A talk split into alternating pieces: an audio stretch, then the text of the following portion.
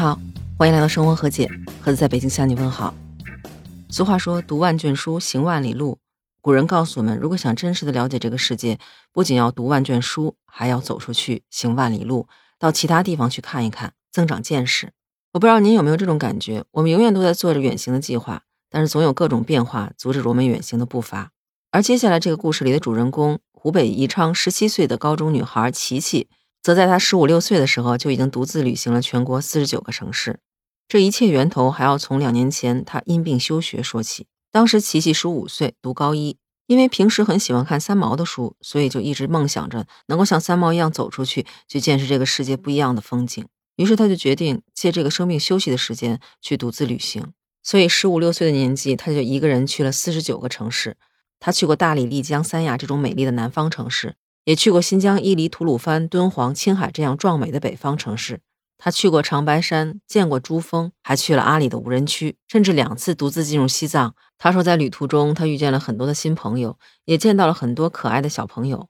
而他旅行的费用大部分都是自己的生活费和压岁钱。有时候在路上，他还会自己兼职或者做义工。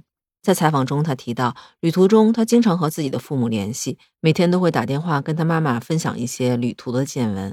他还说，他现在身体比以前好很多了，而且在旅途中，他得到的最大的收获就是学到了很多在课本上没有学到的知识，增长了见识。另外，他也切身感受到了读万卷书和行万里路同样都很重要。那他就打算再旅行几个月，明年呢就回校继续读书了。那消息一经报道，就有很多网友在评论区留言，有的是担心这个年纪独自出游的话会不会有点危险，也有的开玩笑说他的地理成绩一定提高了很多。也有的网友对他这种勇敢的行为表示钦佩。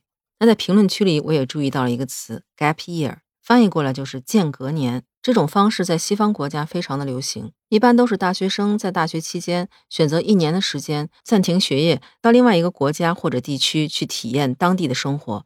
我在国外读书的时候，就曾经有一个朋友告诉过我，他在大二的时候也是选择 gap year，中断了一年的学业，到非洲去当志愿者。大概一年多之后，他再回来继续完成剩下的学业。因为当地的学校是非常支持这种行为的，所以办起手续来也是非常简单。其实这种 gap year 是兴起于上世纪六十年代的英国，那个时候的叛逆少年，也就是很多地方提到的嬉皮士，当时他们是为了能找到自己的精神家园，所以呢就纷纷从西欧出发，以穷游的方式横跨欧亚大陆，旅行至印度或斯里兰卡。十几年前，当我第一次听到这个词的时候，觉得挺新鲜的，因为当时在国内其实没有这样的现象。但是最近几年，gap year 在年轻人中逐渐流行起来。当然，因为很多原因，也产生了各种的争议。在某社交网站上，就曾经有过这么一个讨论：说为什么在国内是没有真正的 gap year 的？原因是，其实真正的 gap year 应该是一个人暂时跳出原来的轨道，花一段时间去体验不同的生活，比如说去旅行、去做义工，或者写作，或者是当志愿者之类的。您看，都是一些体验生活、了解当地不一样风俗的活动。但是到了中国，一些大学毕业生毕业之后的 gap year 一般都是在考试或者实习中度过的，比如说考研二战、申请出国留学前的一些实习，甚至说是自媒体创业。而那些在大学毕业后真正让自己在 gap year 里旅行或者参加志愿者服务的人，却在回来找工作的时候经常受到歧视。比如说，在二零二零年九月初，《半月谈》杂志就曾经在他的账号上发布过这么一条消息。中山大学本科毕业生黄蓉，二零一九年毕业之后，是给自己留出了一个 gap year，进行旅行和参加志愿者服务。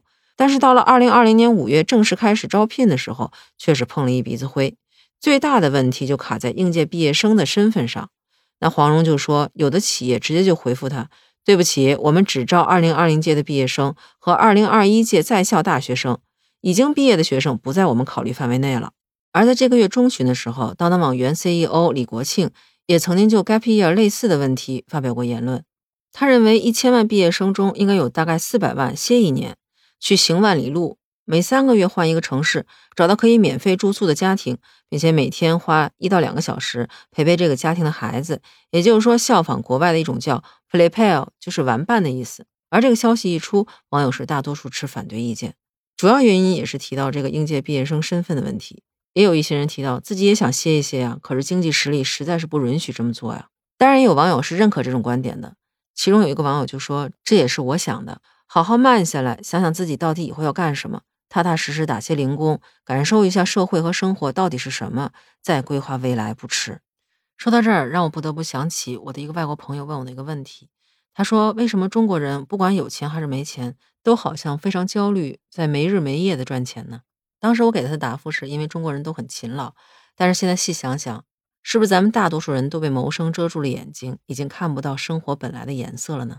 像 gap year 这种形式，其实对年轻人来说是一个非常好的，能够锻炼自己，并且能够去了解更多书本上得不到的知识的一种方式。在这段离开原有轨迹的时间里，可以去真正的关注自我，明确未来的发展。而通过打义工和兼职，也能锻炼自己的工作能力和生存能力。可是，就是这样一种学习的方式，却被回来之后面试官的一句“你是不是应届生”打击的一无是处。在这里，其实我不禁想问一句：咱们的社会是否可以走得慢一些，能够给年轻人更多成长的机会，能够让他们有时间走出去，让自己的眼界更开阔，心智更成熟？那说到这儿，关于 gap year，您是怎样的一种看法呢？您觉得这种形式在中国没有办法推行的原因又是什么呢？欢迎在评论区告诉我。当然，如果你喜欢我的节目，也欢迎点赞并且订阅专辑。您的支持是我最大的动力。那这期咱们就聊这么多，下期见，拜拜。